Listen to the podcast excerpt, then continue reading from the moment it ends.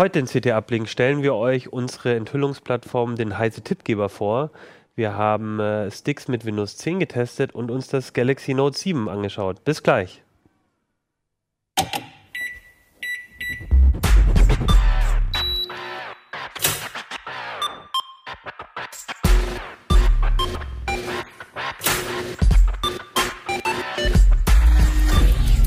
CT Uplink. Hey, herzlich willkommen bei CT Uplink. Mein Name ist Achim Bartschok und ähm, heute in CT Uplink geht es um eine neue CT, um die CT Nummer 17. Ähm, darüber spreche ich mit Stefan Portek, Jürgen Schmidt und Benjamin Kraft. Ja, Benjamin, du bist äh, zum ersten Mal hier. Ich bin zum ersten ja, Mal hier. Herzlich willkommen. Ich hoffe nicht zum letzten Mal. Ja, mal schauen, wie ich schlage. Wir gucken mal, wir gucken mal ob du das machst. Subtil angedroht. Nein, ähm, du bist auch relativ neu in der CT-Redaktion und hast uns heute Sticks mit Windows 10 mitgebracht. Ja. Ähm, Stefan, du hast dir das Note 7 angeguckt. Mhm.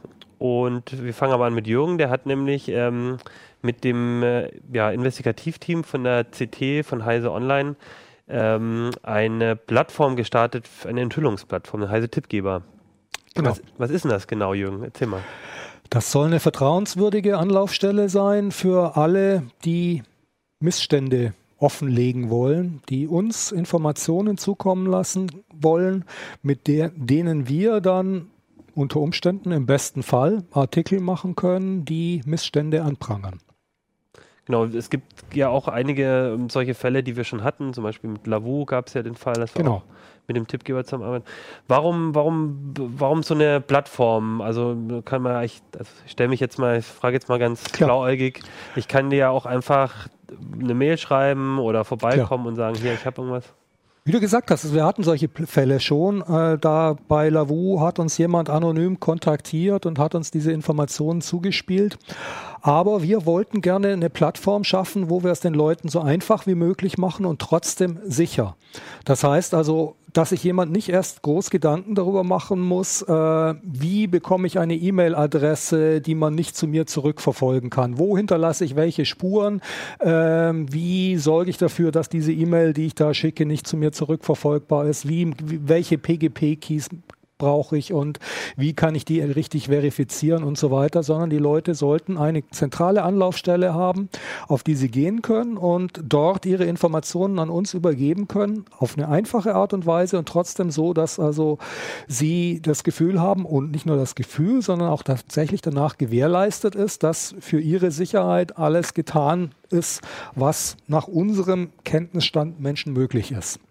Also sicher heißt jetzt für dich, dass ähm, niemand anderes außer sie und dann quasi ihr mitbekommt, wir mitbekommen, dass da eine Kommunikation stattgefunden hat und was kommuniziert wurde. Genau, dass also auch jemand, der ihre die Leitung des Tippgebers oder unsere Leitung unter Umständen überwacht, äh, das mitlesen kann, dass im Zweifelsfall nicht mal ein Heise-Admin, der also hier im Heise-Netz unbeschränkte Rechte hat, feststellen kann, was da äh, übermittelt wurde, beziehungsweise nicht mal sehen kann, dass da überhaupt ein Kontakt da war. Das heißt, dass also das tatsächlich im Zweifelsfall vollständig anonym erfolgen kann und optional sogar, dass ich, wenn ich einen Tipp von dir bekomme, nicht mal weiß, dass der von dir bekommen könnte und auch technisch keine Möglichkeit hätte, das zu dir zurückzuverfolgen. Also das heißt, es, man kann als Tippgeber natürlich, will man vielleicht ja auch sich dem, dem Gegenüber enttarnen und sagen, hier, ich, ich bin der und der und so, aber sag's keinem anderen oder sogar, ich will nicht mal, dass du weißt, wer ich bin. Ich gebe dir einfach nur Genau. das ist ein. Angebot, also vollständige Anonymität, auch so, dass wir keine Möglichkeit haben, das zurückzuverfolgen. Wir nehmen uns bewusst alle Möglichkeiten, das irgendwie festzustellen. Aber das ist ein Angebot und ich bin nach wie vor eig eigentlich davon überzeugt, dass die Mehrzahl der Tippgeber besser fahren würde, wenn sie uns gegenüber zumindest ihre Identität offenlegen. Denn also wir geben das Versprechen, wir halten diese Informationen vertraulich und wir tun alles, was wir irgend können, diese Informationen äh, nicht rauskommen zu lassen. Wir schützen unsere Tippgeber und im Zweifelsfall können wir dieses schützen besser, wenn wir wissen, wen wir zu schützen haben. Weil äh, sehr häufig werden die Informationen, die uns zugespielt werden, in irgendeiner Weise sich unter Umständen zurückverfolgen lassen, also Tipps geben, aus welcher Ecke das kommen könnte. Und solche Sachen, solche Spuren zu verfolgen, da haben wir relativ viel Routine, weil das ist zum Teil gehört das einfach zu unserem Alltagsgeschäft, Recherche im Internet oder auch irgendwelchen Spuren nachgehen. Mhm. Und da können wir im Zweifelsfall eine Gefahr besser einschätzen als der Tippgeber selber. Also zum Beispiel, dass man über das, was er, was man dann veröffentlicht, rausfindet, in welchem Bereich der gearbeitet hat genau, oder welche Rechte genau. er auf irgendwelchen Servern hat. Genau, genau. Und das kann Und bei einer Firma wieder drauf schließen lassen, wenn es eine Firma ist zum Beispiel, aus welchem Bereich der kam und wer das dann sein könnte. Und dann eine Veröffentlichung danach so zu gestalten, dass die auch garantiert keine Rückschlüsse mhm. auf den Tippgeber zulässt. Das fällt uns eben leichter, wenn wir wissen, wer der mhm. Tippgeber ist. Dann können wir nämlich gezielt uns auf die Suche machen, was mhm. sind da verräterische Spuren, die unter Umständen innerhalb dieser Veröffentlichung auf ihn deuten könnten und äh, dafür sorgen, dass solche Sachen dann auch in der Veröffentlichung nicht drin stecken. Das heißt, im Zweifelsfall fährt der Tippgeber besser, wenn er uns diese Informationen anvertraut, wenn er dieses Vertrauen aufbringen kann, dass also wir tatsächlich mhm. diese Informationen nicht weitergeben und dazu verpflichten wir uns auch, also dass wir diese Informationen vor nicht ganz, weitergeben. Ganz wichtiger Punkt. Ich glaube, viele Nicht-Journalisten wissen das vielleicht auch gar nicht. Der Quellenschutz, ähm, das ist ja rechtlich auch relativ streng geregelt. Es ist ja auch nicht so, dass irgendein Staatsanwalt dann hier anruft und sagt, so Herr Schmidt, da sagen Sie mir jetzt aber mal, wer Ihnen das verraten hat. Dann bist du ja rechtlich äh, locker in der Lage zu sagen, nee, das ist mein Quellenschutz. Das sage ich Ihnen nicht. Wir haben da als Journalisten einen besonderen Status und haben da auch die Möglichkeit, gegenüber Strafverfolgungsbehörden auf diesen Status zu pochen und Informationen nicht rauszugeben. Und wir haben natürlich auch äh, das technische Know-how äh, und den Sachverstand, mhm. sicherzustellen, dass diese Informationen auch äh, nicht so einfach abzugreifen sind.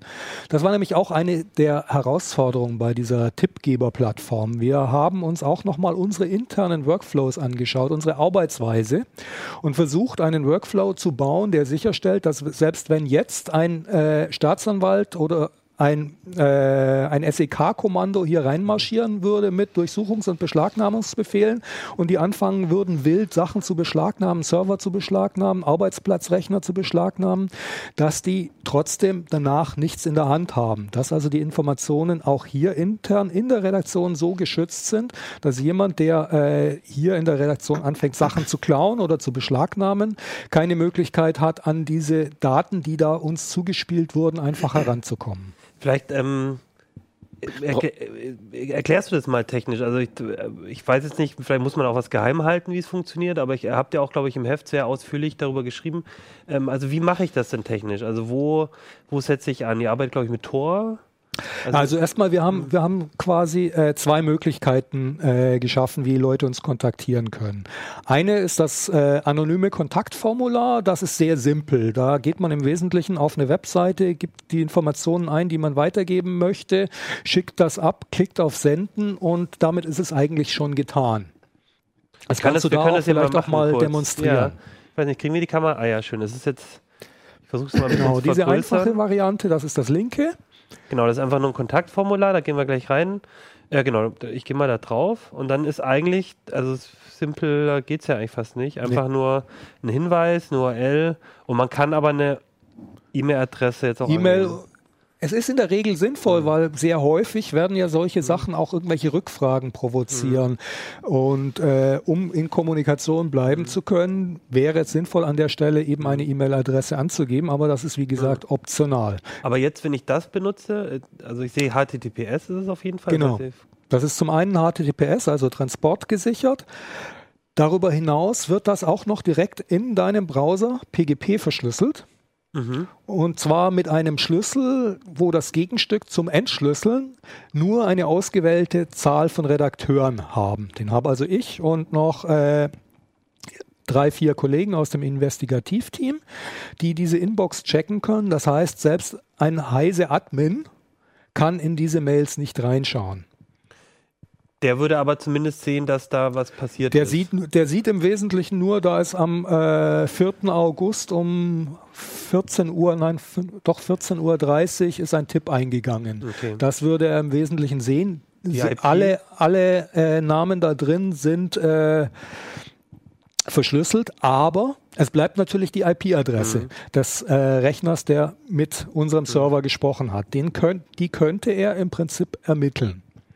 Die die Verschlüsselung reicht ja dann im Prinzip bis zu mir clientseitig. Ich überlege gerade, wenn ich jetzt in einer Firma oder in einer, so einer Behörde arbeite wie, wie Snowden und da stoße ich durch Zufall auf einen Riesenhaufen Kacke, den ich jetzt sofort äh, im Affekt irgendwie melden muss, weil ich es für meine Bürgerpflicht halte, dann könnten selbst die Admins bei mir in der Firma, von wo ich das mache, eigentlich nur sehen, ich habe heise.de besucht, oder?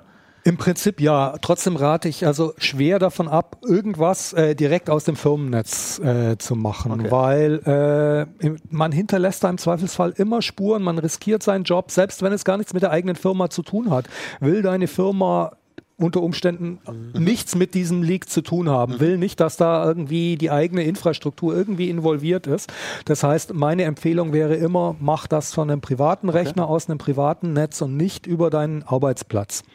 Im Zweifelsfall muss man auch damit rechnen, dass dein Arbeitsplatzrechner ähm, unter Umständen, je nach Betriebsvereinbarung und Policy und so weiter, überwacht wird von Admins, dass die SSL-Verschlüsselung aufgemacht wird äh, von ja. speziellen ja. Intrusion Detection Prevention Systemen. Das heißt, äh, da können seltsame Sachen passieren, die man selber auch gar nicht überschauen kann. Deshalb meine Empfehlung dringend, nicht am Arbeitsplatz. Mhm. So, und das ist aber jetzt quasi die die einfache die Version. einfache Variante. Und dann gibt es noch den sicheren Briefkasten. Was ist denn genau. das genau? Da haben wir gesagt, also wir sind mit dieser einfachen Lösung, die ist eigentlich schon relativ sicher, aber wir sind immer noch nicht zufrieden. Unter anderem deshalb, weil man da eben Heise vertrauen muss, Heise Admins vertrauen muss und seine IP-Adresse preisgibt. Da mit dem sicheren Briefkasten haben wir eine Lösung geschaffen, die beruht auf einem äh, sogenannten Hidden Service im Tornetz. Und äh, über den kann man Informationen vollständig anonym äh, an uns weitergeben, wo also zum einen sichergestellt ist, dass äh, Heise die nicht zurückverfolgen kann, weil das Tornetz dazwischen geschaltet ist, das Anonymisierende. Zum anderen eine sehr, sehr sichere Ende-zu-Ende-Verschlüsselung zwischen der äh, Übermittlung von deinem Tor-Browser hin zu dem sicheren Briefkasten stattfindet, in die auch irgendwelche äh, Monitoring-Stationen, die mit eigenen CA-Zertifikaten operieren, auch im Zweifelsfall Geheimdienste nicht reinschauen können. Das heißt also, die Übermittlung ist sehr, sehr sicher und auch wir im Backend, also wir, die wir Informationen entgegennehmen, werden diese Informationen auch noch mit einer besonderen Sicherheitsstufe prozessieren.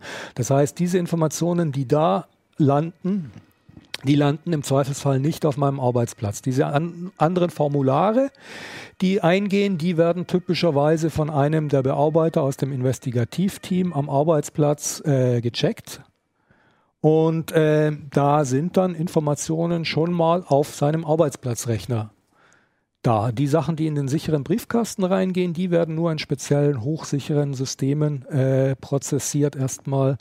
Wir, wir arbeiten dazu mit Tails, das ist ein speziell gesichertes Live-Linux das also sicherstellt, dass man keine Spuren zurücklässt auf seinem Arbeitsplatzrechner oder wo immer man dieses Tails von USB bootet und haben auch eine interne Policy, wie mit diesen Informationen umzugehen ist und wie das zu handhaben ist. Alles, um eben sicherzustellen, dass diese Informationen nicht irgendwie aus Versehen rausdriften oder irgendwo Spuren hinterlassen oder feststellbar ist, zum Beispiel durch eine Beschlagnahmung von Rechnern, dass da ein Kontakt vor, vorhanden war. Das heißt, sobald ich den Stick also wenn ich den, wenn ich jetzt recherchiere, dann stecke ich den rein, gucke mir die Daten an, arbeite vielleicht, arbeite auch auf dem System, schaue mir, bearbeite die.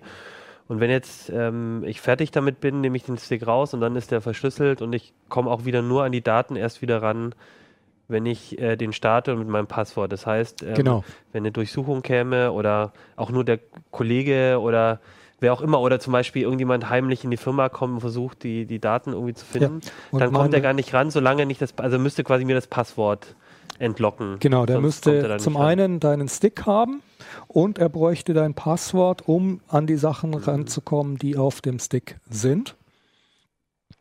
Und äh, damit ist eigentlich schon eine recht hohe Hürde geschaffen, um sicherzustellen, dass also diese Daten nicht rauskommen, auch nicht irgendwelchen Dieben in die Hand fallen. Das müssten schon sehr, sehr gezielte Angriffe sein, die sich Boah, das halte ich für fast unmöglich. Ich habe gerade im Kopf runtergespult, ob ich dir diesen Stick irgendwie entlocken könnte. Mir, ich bin mir ziemlich könntest- sicher, dass ich es nicht schaffe. Diesen, diesen Stick vielleicht irgendwie, könntest du mir schon irgendwie klauen, äh, wenn du so ein bisschen Taschen äh, Dieb Ja, davon habe ich das Passwort so, nicht Dann hast du das Passwort Ja. nicht und mir würde es ziemlich sicher auffallen, wenn der Stick nicht da wäre. Ähm, Aber es gibt natürlich schon, also man muss, äh, man muss ja dann schon ziemlich aufpassen. Ne? Also ich meine, wenn du, angenommen, du bist jetzt, ähm, du arbeitest da dran, gehst auf die Toilette, einen Kaffee, dann, äh, also das ist jetzt wirklich ähm, so die Extremfälle, ne? Aber in Ja. dem Moment, wo der Rechner läuft, ich gehe woanders hin, sind die auch ungeschützt. Also, Aber äh, habt ihr Ja, da irgendwie kannst- euch. Nee, ich sage, also ich halte gerade, deswegen habe ich es durchgespielt. Ich glaube, selbst ein Inside-Job wäre unmöglich, so wie ich Jürgen kenne. Also äh, die Rechner ist eben die Policy, wenn du den Rechner verlässt, werden runtergefahren. Das geht auch eben dadurch, dass das Tails sehr darauf optimiert ist, sehr schnell. Das heißt also, wenn ich da auf den entsprechenden Button drücke, ist das innerhalb von zwei Sekunden oder sowas, ist das tatsächlich unten. Und um dann wieder dran zu arbeiten, muss ich wieder äh, komplett neu starten und äh, Passwort eingeben. Du könntest natürlich versuchen, auf den Rechner von Jürgen mechanisch irgendwie einen Keylogger noch einzubauen oder so. Also, aber das, da muss ja schon wirklich. Äh, Du müsstest halt genau den Rechner erwischen, an dem Ja. ich das Tails starte. Ja. Weil, und das werde ich in der Stimmt. Regel nicht an meinem Arbeitsplatzrechner Ja. machen.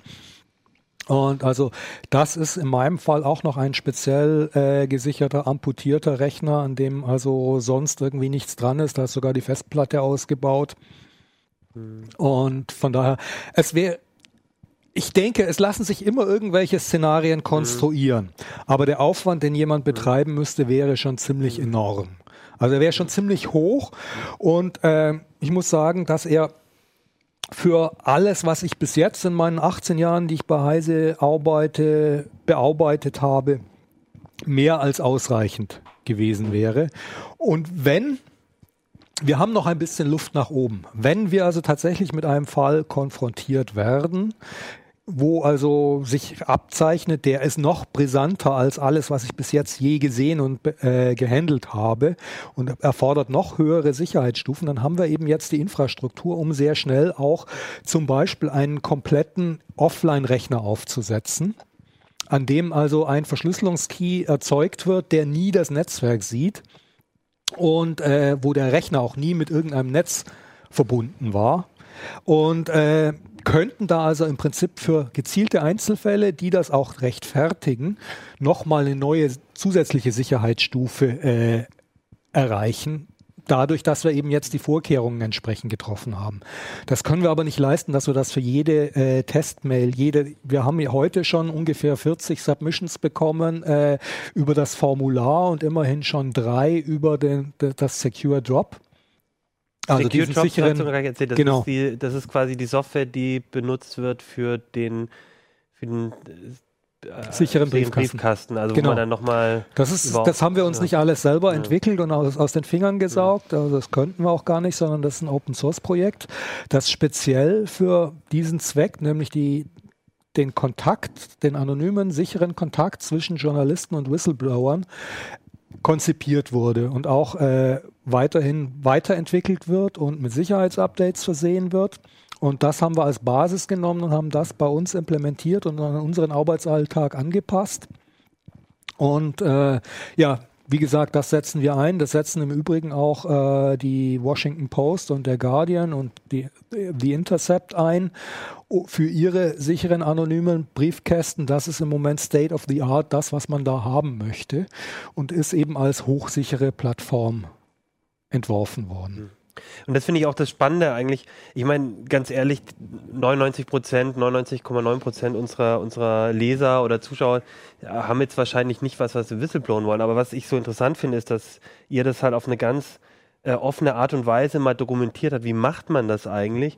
Ich finde, man kann halt super viel lernen darüber, ähm, auch äh, das Thema Darknet. Wir hatten ja letztes Jahr auch, da geht es auch, wie, wie funktioniert eigentlich äh, Tor und, und an diesem Beispiel kann man halt auch sehr gut mal sehen, also was, was benötige ich überhaupt, um, um so eine Sicherheit zu gewährleisten. Zum einen eben, was die Netzkommunikation angeht, aber auch am Rechner. Also d- mit Tails zum Beispiel, was man ja auch durchaus, äh, ich glaube auch einige benutzen äh, als System, wenn sie einfach generell Die sicher Armen. gehen wollen.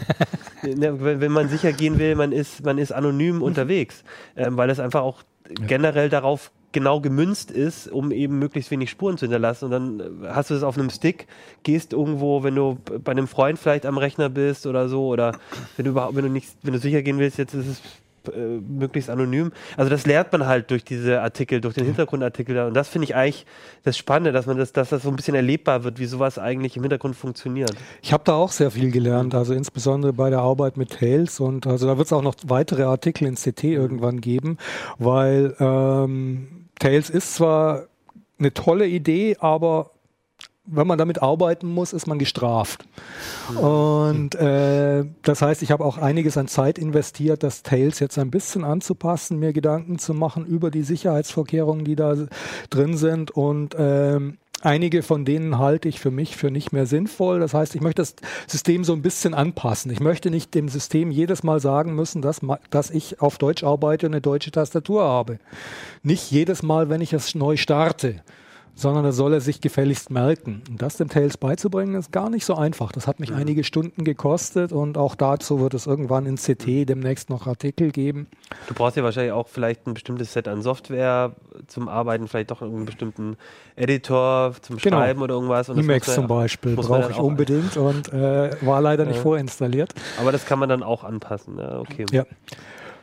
Das heißt, wir machen auch noch weitere Artikel drüber, weil ich fand es sehr spannend. Äh, wir haben, mhm. wir haben ja, ja, abgesehen davon, dass wir die Enthüllungsplattform, äh, ich, ich klaue dir die Sendung, ne? Ja, nö, Aber ich nö, fand nö. das halt tatsächlich spannend, dass wir halt ähm, im Heft halt auch Whistleblower-Artikel ja. haben, warum sie sinnvoll sind, wofür man sie mhm. braucht. Viele denken ja irgendwie, ja, man muss jetzt irgendwelche großen Kriegsverbrechen enthüllen so, oder äh, die, die Riesenspionage-Kiste äh, äh, aufmachen, wie es Norden ist ja gar nicht so. Also der Lavu-Fall zeigt ja, zeigt ja ganz deutlich, dass halt auch manchmal irgendwie so eine kleine oder mittlere Firmenbetrügerei ähm, auch schon ganz schön ärgerlich für, für zig hunderttausend Kunden sein kann. Ja, auf jeden Fall. Und, Und äh, sowas kommt sonst natürlich nicht ins Licht, ne?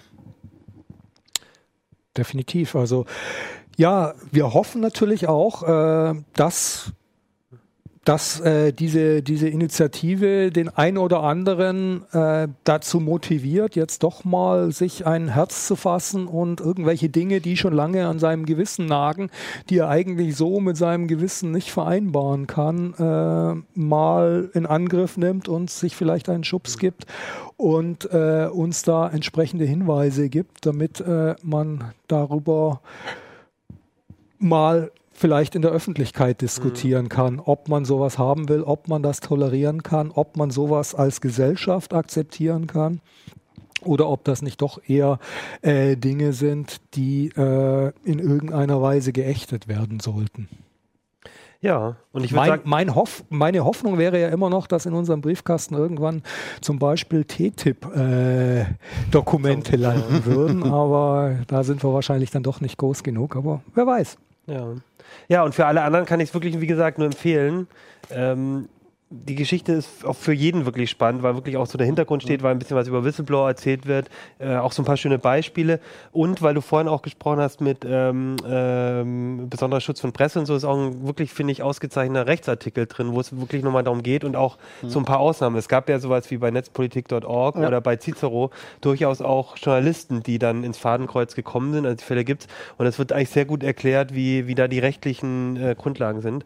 Also ich wirklich, finde ich wirklich eine sehr spannende Geschichte Geschichte, hat mir echt Spaß gemacht zu lesen und ich hoffe euch auch. Jetzt haben wir über Sticks geredet, die in der Redaktion benutzt. Hätte ich denn äh, äh, darauf wahrscheinlich nicht äh, auf deinen Sticks äh, das installieren können, weil da läuft ja Windows 10 drauf. Ja, ich glaube, wenn man dem so glauben kann, was unsere äh, Windows-Männer so sagen, dann wäre das nicht die beste Wahl gewesen, nee. Genau, also ihr habt Sticks getestet ähm, zum Arbeiten. Also da genau. passt eigentlich auch das ganze Betriebssystem auf das Gerät, aber das kann genau. natürlich mehr, als wenn du jetzt bloß irgendwie äh, ein Live-System auf dem, auf dem USB-Stick machst, sondern da ist der ganze Rechner im Prinzip Richtig. mit schon dabei. Das heißt, ich muss auch nicht per USB an Rechner äh, machen, um dann irgendwie ein, ein Live-System zu haben, sondern ich kann das wirklich an einen Bildschirm einfach. Genau, man klemmt das mit dem HDMI-Anschluss oder einem Adapterkabel, damit man besser hinten dran kommt in einen Monitor oder einen Fernseher. Man braucht noch ein Netzteil, weil die eben doch ein bisschen mehr Saft ziehen als USB liefern könnte. Ähm, drin ist ein kleiner Flash-Speicher, ähm, ist eher eine SD-Karte als eine SSD, nennt sich eMMC und hat genug Platz eben fürs Betriebssystem und ein bisschen mehr. Ähm, hier habe ich jetzt das Modell, was nur 32 GB äh, Flash-Speicher hat, also da kommt halt nicht so viel mehr mit drauf. muss man sich auch bewusst sein, dass es eben doch ein beschränkter kleiner Rechner ist.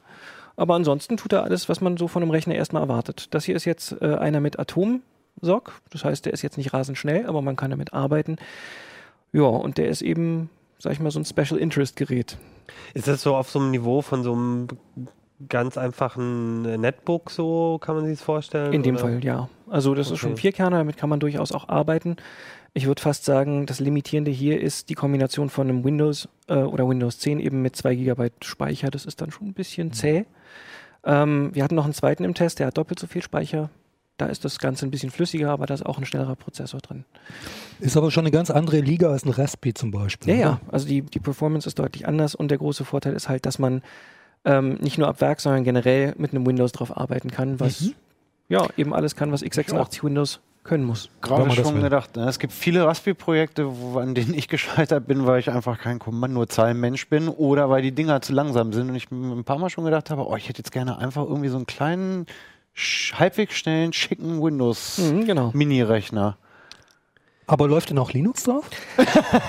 ähm, bei dem hier scheitert es daran, dass das äh, UEFI nur 32-bittig ist und sich irgendwie nichts anderes installieren ließ. Also es, bei dem geht's nicht. Ähm, der andere, das von Intel ein Gerät, den gibt's mit Windows 10 oder eben ohne Betriebssystem, da sollte das gehen. Das der war der Intel Compute Stick. Compute Stick, genau. Genau. Ähm, und den hat Intel in der Vergangenheit auch mit einem vorinstallierten Ubuntu angeboten. Wir hatten ja, glaube ich, schon mal, ist auch schon eine ganze Weile her, als es zum ersten Mal passiert ist, als es zum ersten Mal Intel sowas rausgebracht hat, glaube ich, den Christoph Windegger auch da. Hat sich denn seitdem so technisch einiges getan oder also hast du das Gefühl, da ähm, die, du, du meintest ja, ein bisschen kann man darauf arbeiten. Na, der hier ist eben ein bisschen träge durch den Atom. Okay, das ist quasi die langsame Version, der kostet auch, ist auch ein bisschen billiger, 160 Euro Genau. habe ich gelesen. Ja, Und der andere von Intel mit den 4 GB kostet dann gleich 400 Euro. genau. oder so. Mit Windows 400 und ohne halt ungefähr 100 weniger. Mhm. Der hat einen Core M drin, den kennt man aus der ähm, Ultrabook-Plattform. Zum Beispiel im, äh, in Apples MacBook ist der drin. Und der ist durchaus so, dass man sagen könnte, damit kann ich arbeiten. Ich würde jetzt nicht große Filme damit schneiden, aber so Büroarbeit und auch ein bisschen darüber hinaus ist sehr flüssig. Ähm, auch wegen des Arbeitsspeichers, wie gesagt. Äh, ja, den klemmt man halt einfach an, ähm, hat den im Büro, macht da seine Arbeit, muss vielleicht auf Dienstreise gehen und kann ihn im Hotel an den Fernseher anklemmen. Oder der wiederum jetzt, der von Zotac, äh, der macht sich gut als Digital Signage ähm, PC, den man vielleicht auf eine Messe mitnimmt, irgendwie im Hintergrund das Video als Schleife wiedergeben kann. Die Dinger können auch 4K, also sowohl ausgeben als auch wiedergeben. Oh, Da ist das HDMI 2 oder dann mit drei? Nee, nur 30 Hertz, genau. Okay. Gutes Stichwort. Ähm, 30 Hertz nur, was bei Videos jetzt aber nicht so schlimm ist. Mhm. Oder wenn du wirklich nur dauerhaft irgendwie die Firmenpräsentation Ja, im klar. Hintergrund runterdudeln lässt. Das ist Ähm, genau das Beispiel, was du, was du, also wo ich letztens auf, ähm, wo ich ähm, für ein, eine NGO, wo ich ehrenamtlich Ja. arbeite, auf einer Messe haben wir einfach ähm, ein Raspi hinten rangehängt. Aber da musste natürlich, also das war auch super einfach, aber Mhm. ne, musste halt äh, ein bisschen Programm, musste erstmal überhaupt äh, ein Ja. bisschen was programmieren, beziehungsweise irgendwie ein bisschen skripten und dir ein bisschen überlegen. Und wenn du natürlich Windows schon kennst, dann hast du es und du kannst den ja dann auch ein bisschen vielfältiger vielleicht sogar benutzen. Mhm. ne? Der andere Vorteil, du hattest gefragt, was der Unterschied zwischen den ersten atombetriebenen sozusagen äh, Intel-Sticks ist. Ähm, sowohl der Atomprozessor hier drin als auch der M3 sind in der Lage, in Hardware die neuen Videocodecs zu dekodieren, also VP9, ähm, auch hochauflösend und HEVC oder eben H265. Mhm. Das kriegen die gut hin. Ähm, der Intel sogar bis 4K flüssig und der. Zotac eher so Full HD. Mhm. Kommt so ein bisschen auch auf die, ähm, wie nennt sich das, das Profil an Mhm. wie es kodiert ist. Aber das ist schon ganz cool, dass du aus so einem kleinen Ding, und das ist die alternative Nutzungsmöglichkeit, eine Medienzentrale machen könntest. Wie äh, laut ist denn das kleine Ding? Ist, Der ist jetzt passiv gekühlt? Der ist passiv, Ja? das heißt, der ist komplett lautlos. Ja. Das ist auch schick. Also gerade eben Thema Medienzentrale oder Streamingzentrale ist es natürlich cool, Ja. ähm, den gar nicht zu hören. Der von Intel äh, unter Last wird ja schon hörbar. Am Fernseher würdest du davon wahrscheinlich nicht viel merken, aber wenn du daneben sitzt am Monitor und ihn doch als Arbeitsplatz nimmst und dann mal ein bisschen Last auf den Kern hast, dann hörst du ihn gut. Hast du den nicht auch dabei? Oder den habe ich das jetzt auch. kompliziert, Nö, den das ist nicht kompliziert. Mich, mich Ich würde auch der. Größenunterschied nochmal interessieren. Oder sind die gleich groß? Die sind ähnlich, würde ich jetzt sagen. Da ist der ah, ja, von okay. Intel. Der Äh, Intel nee. ist, glaube ich, sogar kleiner. ist sogar ne? kleiner, ja. Ja, ja. Okay. Aber er hat ein bisschen, äh, der rödelt dann so ein bisschen. er hat halt diesen kleinen, man, Ja. hier oben diese Aussparung, die ist für den Lüfter. Und ähm, je kleiner der Lüfter, desto schneller muss er drehen. Ah, okay. Klar. Und das Ding oh, sirrt dann Hm. ganz schön hörbar. Also es ist noch nicht richtig laut, aber schon so, dass du auch äh, im, am Arbeitsplatz hörst. Vor allem, das wird ja mit der Zeit immer lauter, also nach ja, die meiner Dinge haben Erfahrung. eine, genau, die haben eine Tendenz, die- sich so mit Staub festzusetzen. Weil die Lager dann auch anfangen, so ein bisschen so Und zu. Ja, nerviger als ein Lüftersirren ist so dieses unregelmäßige Lüftersirren, das so was dann schön so vor sich hin knattert, ja. Wollen wir es einmal kurz ausprobieren, Ja. zumindest für die Zuschauer, Genau. dass du den Beweis hast, dass da auch wirklich was drauf läuft.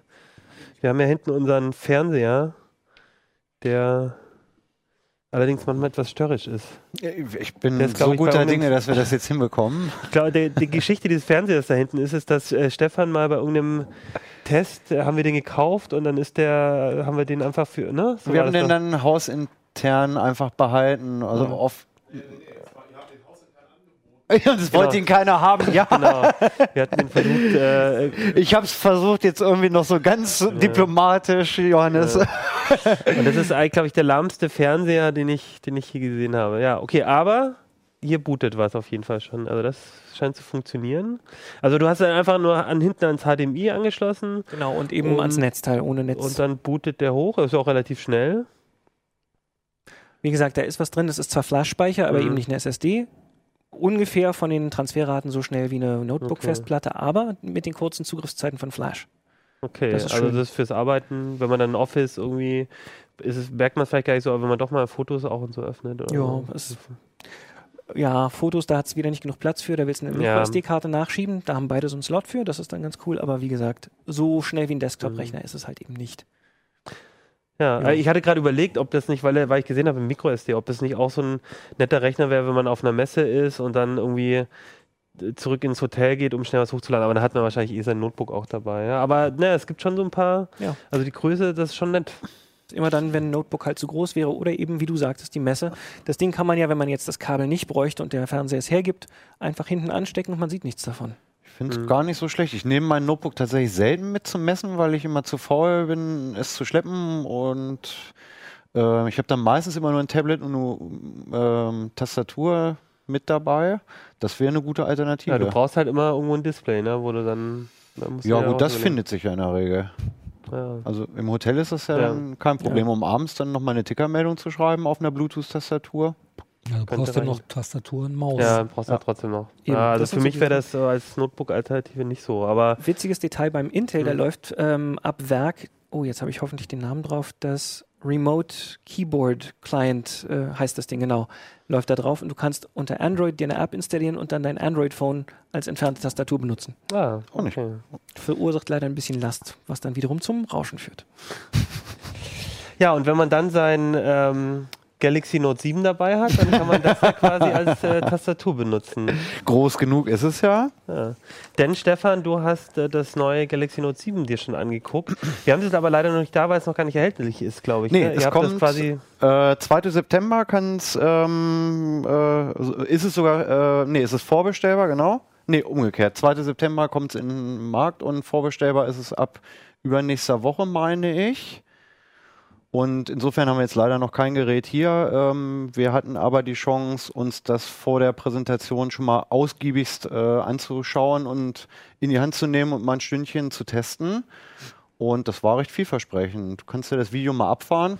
Genau, zumindest für die, die zuschauen. Aber du erzähl doch einfach Ähm, was, ja. ich, genau, ich kann es ja mal ein bisschen kommentieren, was neu ist. Also Ähm, das Hi- das Hyatt-Gerät ein bisschen größer als das normale Galaxy S7 Genau, mit dem Stift. kennt man genau, ja genau. Das ist, ähm, viele Leute haben das ja im vergangenen Jahr vermisst. Das Note das 5 gab es ja hier auf dem deutschen Markt, so richtig offiziell zurück? eigentlich nicht. Sechser hat es dann nie gegeben. Sie haben es jetzt halt gleich Note 7 genannt, damit es Hm. äh, da irgendwie keinen Konflikt gibt mit dem, mit dem S7, dass da die Namenslinie halt gleich ist. Ähm, wie gesagt, der, der obligatorische Stift ist wieder dabei. Da ist die Spitze auch ein bisschen dünner, dass man besser zeichnen kann. Ähm, sie ist druckempfindlich. Also das hat ziemlich viel Spaß gemacht und ziemlich gut funktioniert, damit halt einfach äh, ein paar Notizen zu skribbeln. Mhm.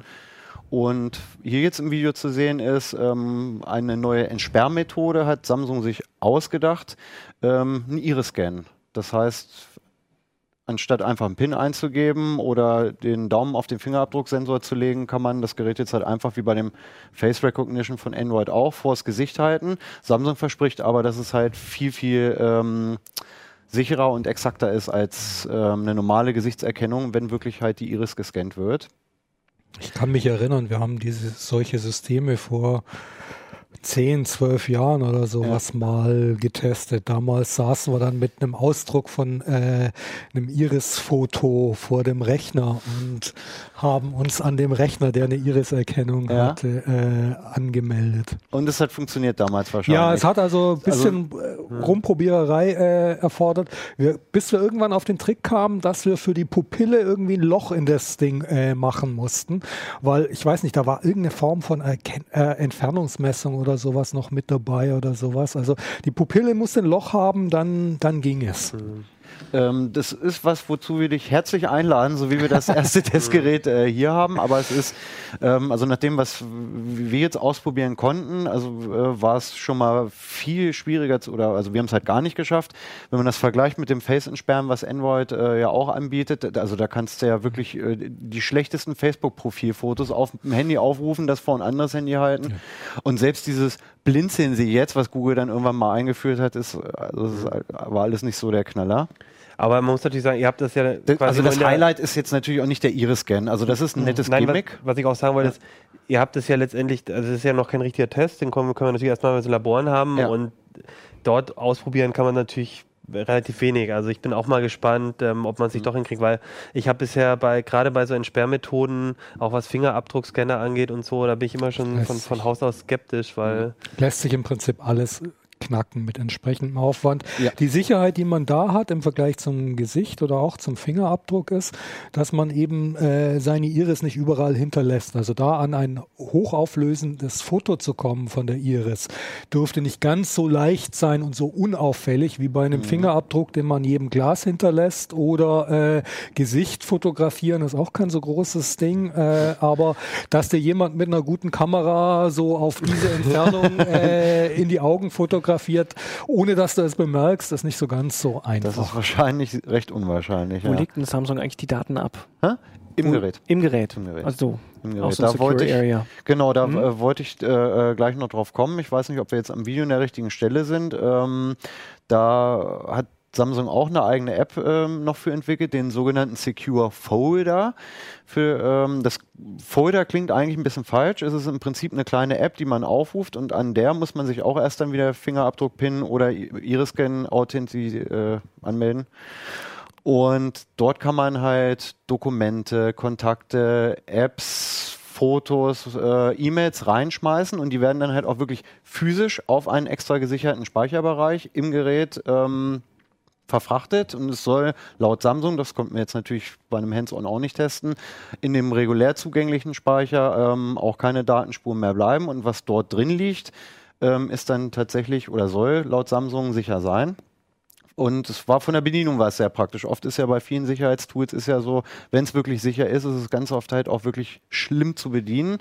Und ähm, unser Eindruck war bei einem Hands-on da sehr gut. Also einmal kurz drauf geguckt, Iris entsperrt und dann kam ich in den gesicherten Bereich rein, konnte da meine Mails und meine Fotos bearbeiten. Und so wie ich die, ähm, den Secure-Folder sozusagen wieder geschlossen habe, war auch Ruhe und dann keine Chance, so noch anderweitig an die Daten zu kommen. Und, und ich verstehe es richtig, es geht einfach darum, dass selbst wenn das Gerät jetzt entsperrt ist, hab dass ich, ich, dann trotzdem nochmal Daten habe, die dann auch niemand draufkommt. Weil ich meine, wenn das Gerät genau. gesperrt ist, komme ich ja eigentlich auch so nicht an die Daten ran. Oder nee, na gut, du kommst natürlich, ja, es wird halt immer irgendwelche Freaks geben, die Ja, na klar, aber ich meine bloß so dieses zusätzliche, dass du jetzt nochmal einen, ja. einen Ordner zusätzlich sperren kannst. Ähm, also die Idee ist, glaube ich, dass man äh, so geschäftliche und genau. private Daten ah, voneinander okay. trennen mhm. kann. Das ist ja gerade bei Firmen äh, ja. ist das sehr häufig mhm. eben eine Voraussetzung dafür, dass du überhaupt irgendwie, äh, mhm. was weiß ich, deine Kontakte da äh, auf dem Handy mit dir rumtragen kannst, dass sie eben von deinen genau. privaten äh, Kontakten getrennt sind. Und auch ähm, oft oder manchmal ist das Handy auch eben nicht gesperrt. Ne? Wir haben ja vorhin Szenarien durchgespielt, ob man Jürgen jetzt irgendwas entlocken könnte. Ähm, wie leicht kann es dir halt auch in der Firma oder irgendwo anders passieren, dass jemand mal kurz Zugriff, physischen Zugriff auf dein unentsperrtes Telefon hat?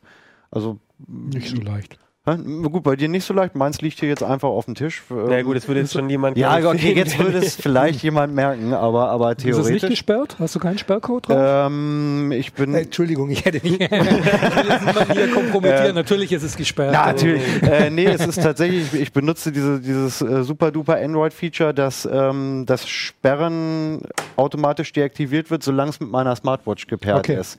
Das heißt, wenn ich jetzt rausgehe, hat Achim aber immerhin wohl so 10 Sekunden Zeit, bevor die Bluetooth-Verbindung abreißt. ähm, Das Gerät zu nehmen und wenn es einmal offen ist und das Timeout nicht zuschlägt, dann bleibt es auch Ja, offen. Ne? Und Genau, also den Stift hatten wir, den ja. Secure Folder hatten wir, wasserdicht ist es, fand Genau, ich total cool. Das ist ja was, was das Galaxy S7, glaube ich, auch hat. Mhm. Also was, was Samsung ja auch immer wieder mal hatte, dann mal wieder zwischendurch nicht und sich so ein bisschen versucht hat oder versucht auch dann zum Beispiel gegen iPhone so ein bisschen zu profilieren. Mhm. Und das geht jetzt auch beim Note. Das hat auch funktioniert bei euch. Das hat funktioniert. Also wie man, man jetzt sieht. in dem im Video sieht, ähm, ach, äh, Hannes schüttelt gerade noch die letzten Tropfen Wasser aus dem Gerät. Also Mhm. ist nach IP ähm, 68 zertifiziert, also äh, dauerhaftes Untertauchen, also ein Stündchen in der Badewanne sollte eigentlich kein Problem sein. Also die meisten kennen das ja vielleicht, dass das, also mir ist es tatsächlich schon passiert.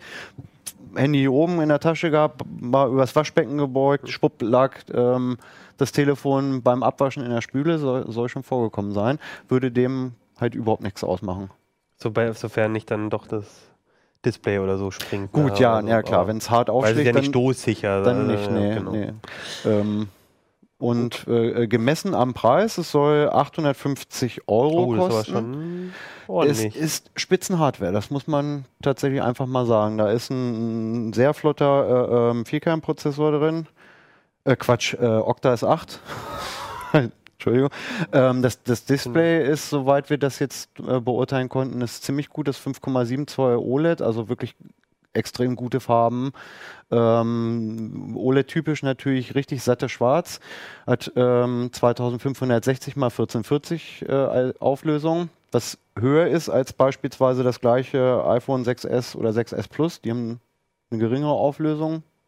Wobei das ja auch in etwa- also, Ja, gut, also ausreichend ist. Apple- aber ja, aber okay. App- Apple sagt ja äh, Retina-Display, ähm, ich würde es anders bezeichnen, die sind, äh, sind natürlich alle schon über, über dem Auflösungsvermögen deines Auges. Also du hast, du kannst dir das so vor die Augen halten und du würdest keinen Pixel mehr sehen. Das ist wirklich echt gestochen scharf und und, äh, Und, und hat auch insgesamt, also nicht nur von der Hardware, sondern auch als wir es ausprobiert hat, wirklich ein, so ein High-End-Eindruck ja, gemacht. ja, also hochwertige, Kamera- hochwertige Materialien. Die Kamera ist die äh, ähm, ist das gleiche Modul, Modul wie im, wie im S7 auch.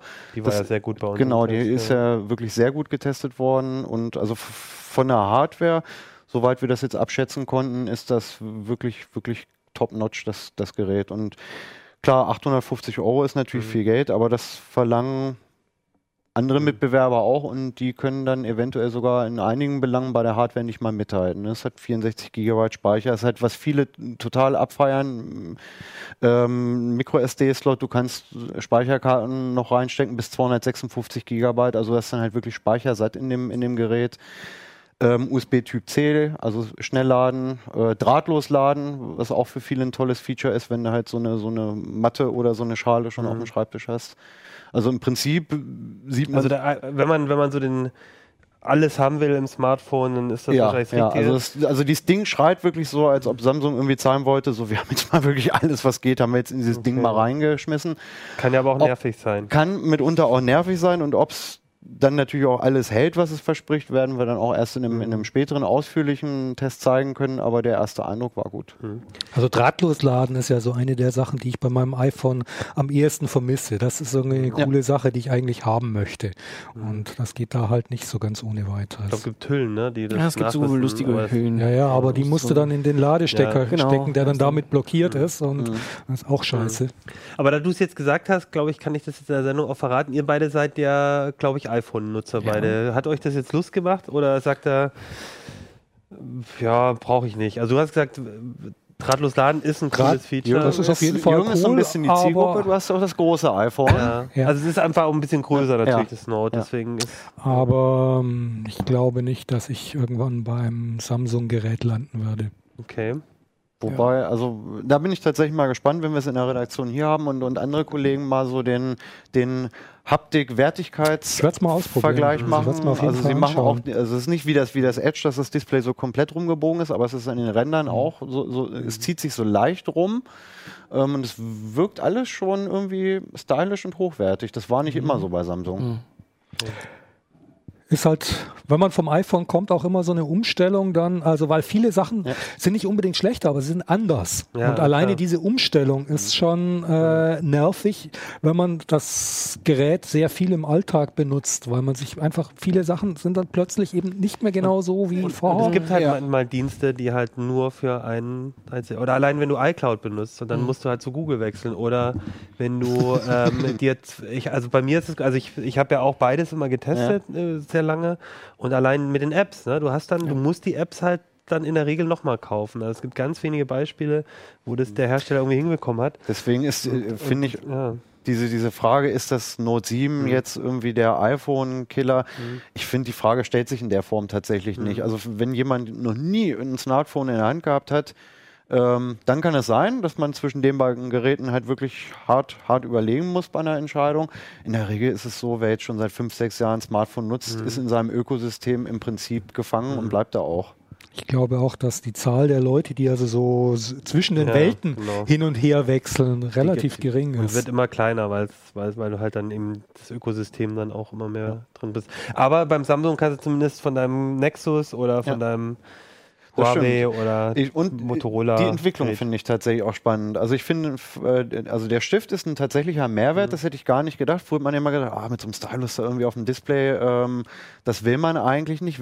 Wenn die Apps, die da äh, mit zusammenarbeiten, gut gemacht sind, ähm, ist das schön. Das macht tatsächlich Spaß.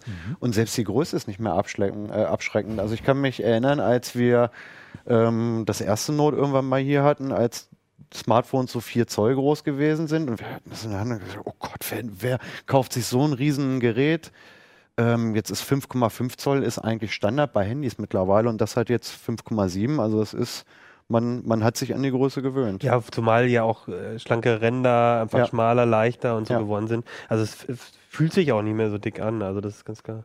Ja, das mit dem Stift finde ich auch mal total spannend, weil ich selber auch jemand bin, man sieht das ja auch immer hier beim Uplink, dass ich hier mit Notizblock und so arbeite und ich mache es eigentlich auch total gerne. Und das ist es, ist, es kommt einem so ein bisschen anachronistisch vor, so ein Stift, ne, irgendwie bei einem Digitalgerät, aber ich finde, es gibt immer wieder, also ich benutze zum Beispiel Evernote für Notizen, Ja. wie glaube ich inzwischen auch jeder CT-Uplink äh, Nutzer weiß. Und, und, und ich finde es einfach schön, auch dann im Stift es einfach reinzuwerfen. Und Evernote zum Beispiel funktioniert auf dem Note dann auch, dass du direkt reinschreibst. Und ich finde es auch mittlerweile gar nicht mehr so anachronistisch. Am Anfang habe ich auch gedacht, ja, dafür habe ich doch mein Smartphone. Aber dann suchst du da irgendwie erstmal irgendwie die Notiz-App raus und dann legst du eine neue Notiz an und, und musst, musst dann tippen auf den Tastaturen.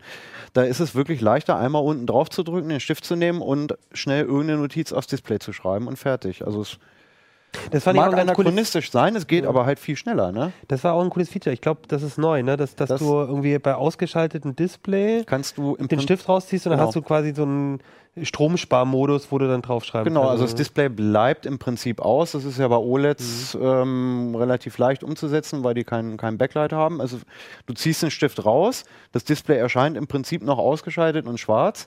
Du kannst aber sofort, ohne dass du groß irgendwas machen musst, eine Notiz Mhm. aufs Display schreiben. Und das, das geht halt rasend schnell. Du musst das Ding dafür nicht entsperren und nix. Ähm, mag anachronistisch klingen, aber ich fand es äh, in der Praxis eher praktisch. Wo landet die Notiz dann? In der Notiz-App von Okay. Samsung. Als, aber als Grafik. Hat Ja, die- anders ausprobiert. Es gibt auch eine Handschrifterkennung. hm, Ähm, Der speichert irgendwie die Schrift, die, äh, den, den, ähm, die, ähm, die, ähm, wie sagt man da, die ähm, Linienfolge auch ab. Mhm. Also ich weiß nicht, wie er das dann, also du kannst es dann exportieren als Bild und zum Beispiel bei Evernote ist es dann nachher Mhm. ein Bild. Wobei er auch da wiederum das Bild äh, Schrifterkennung machen Ja. kann. Aber ich glaube, also ich, sonst korrigiert uns, aber ich meine, dass es da ähm, erstmal ähm, in der in der Samsung Notizen App die, auch die die Folge der der der ähm, der, der ähm, Zeichen, was dann hilft bei der Erkennung auch äh, mit mit eingespeist ist. Bin aber nicht sicher, ob ich einer Handschrifterkennung meine Klaue zumuten möchte. Das, auch das müssen wir tatsächlich dann nochmal intensiver Genau, ausprobieren. Da war halt in der Stunde jetzt en Detail alles durchzutesten, Klar. äh, zeitlich leider nicht möglich. Ja, Würdest du äh, den heise Tippgeber auf einem Samsung-Handy öffnen und dort die wahrscheinlich doch lieber eher auf dem Rechner, ne? Auf dem Handy Also äh, als Tippgeber, klar, warum kann man nicht? machen. Naja, aber ich denke mal so Android, wer weiß was, ob da nicht Google noch mithört oder so. Aber dann kommt man wahrscheinlich wieder in ganz andere Ecken. Dann. Ja, da kommen wir in andere, andere Bereiche. Ich glaube, dass es, dass es da wichtigere Sachen gibt, die äh, zu berücksichtigen sind Mhm. im Zweifelsfall. Eben zum Beispiel, in welchem Netz man be- sich Ja. befindet, äh, was man da so für eine Umgebung vorfindet und äh, ob einem jemand über die Schulter schaut. Und äh, ja, ich habe ja auch so eine Reihe von Tipps für Tippgebern zusammengestellt und der letzte von diesen Tipps ist STFU. Der ist sogar in CT gelandet. Shut the fuck up. Das ist nämlich das Wichtigste überhaupt für Tippgeber. Du musst dein Maul halten. Äh, die meisten und die, wir hatten vorher äh, Chelsea Manning, Whistleblower fliegen nicht dadurch auf, dass sie irgendwie technisch zurückverfolgt werden, sondern dadurch, dass sie selber reden mit irgendwelchen Leuten, denen sie vertrauen und irgendeiner hält nicht dicht und in, bei Chelsea war es so, dass äh, so ein Ex-Hacker, der Lamers, eben zum FBI gegangen ist und sie verpfiffen hat. Und äh, von daher ist das größte Risiko das, was man so an Informationen gar nicht unbedingt digital, sondern in Gesprächen aus dem Freundeskreis äh, rausdiffundiert und dann unter Umständen auf einen zurückführt. Gut, das heißt, ähm, lieber, also es gibt wichtigere Sachen, als ähm, darauf zu achten, welches Handy man hat bei, bei sowas. Yep. Okay. Ich würde sagen, dann sind wir heute durch. Wenn ihr nochmal Kommentare, Tipps, Ideen habt, ähm, dann schickt sie uns. Wenn ihr Tipps habt, dann schickt sie bitte nicht an uns, sondern geht über das äh, äh, über den Tippgeber. Nein, nein, nein, nein, nein. Wir wollen nicht alle, alle News-Tipps und Hinweise Nein, wenn auf ihr- Nachrichten jetzt über, dieses, Nein, über diesen wenn ihr- Tippgeber genau. bekommen. Nein, auf wenn gar ihr, wenn keinen ihr, Fall. Wenn ihr vertrauliche Informationen ans geben wollt, dann gebt ihr einen Tippgeber. Wenn ihr News und Infos habt, die die Sendung betreffen, dann geht natürlich auf, äh, guckt, äh, kommentiert bei YouTube, ko ko kommentiert bei Heise oder schreibt uns an uplink.ct.de. Genau, Gott sei Dank, dass wir das nochmal geklärt haben. Und ihr habt das auch bei der letzten Sendung gemacht und ich wollte nochmal auf ein paar Sachen kurz eingehen, ganz schnell, weil das größte Diskussionsthema tatsächlich, da haben wir auch am längsten drüber geredet, waren die Raspi-Alternativen. Da hatten wir das letzte Mal drüber geredet. Und da fand ich noch ganz interessant, dass ähm, einer unserer Zuschauer gesagt hat, dass er mit dem QB Truck 2 total gut fährt, mit C-File drauf. Und ähm, das noch als Tipp gibt, weil wir hatten halt den QB Truck 3 so ein bisschen kritisiert und er meinte vielleicht doch das alte Gerät einfach noch nehmen, weil da hat er keine Probleme. Und dann äh, gab es noch einen Kommentar, dass die Softwarepflege bei den Alternativen eigentlich überall miserabel ist. Ich glaube, darüber hatten wir aber auch in der Sendung geredet. Also falls ihr da noch mal ein bisschen Infos wollt, da gab es eine rege Diskussion sowohl auf YouTube als auch ähm, auf der Heise News dazu. Also guckt da einfach noch mal rein, wenn ihr euch dafür interessiert. Und ansonsten guckt in die CT. Da sind noch ein paar andere spannende Themen. Eins ist Android absichern und ich fürchte, äh, Stefan, wahrscheinlich werden wir mit dir dann nächste Woche einfach nochmal darüber sprechen. Also ich fürchte nicht, sondern ich finde es total gut. Und auch so gibt es noch ein paar andere spannende Themen. Die besprechen wir in der nächsten Woche. Und dann würde ich sagen, schönes Wochenende euch und lest CT. Bis dann. Ciao. Ciao. Ciao.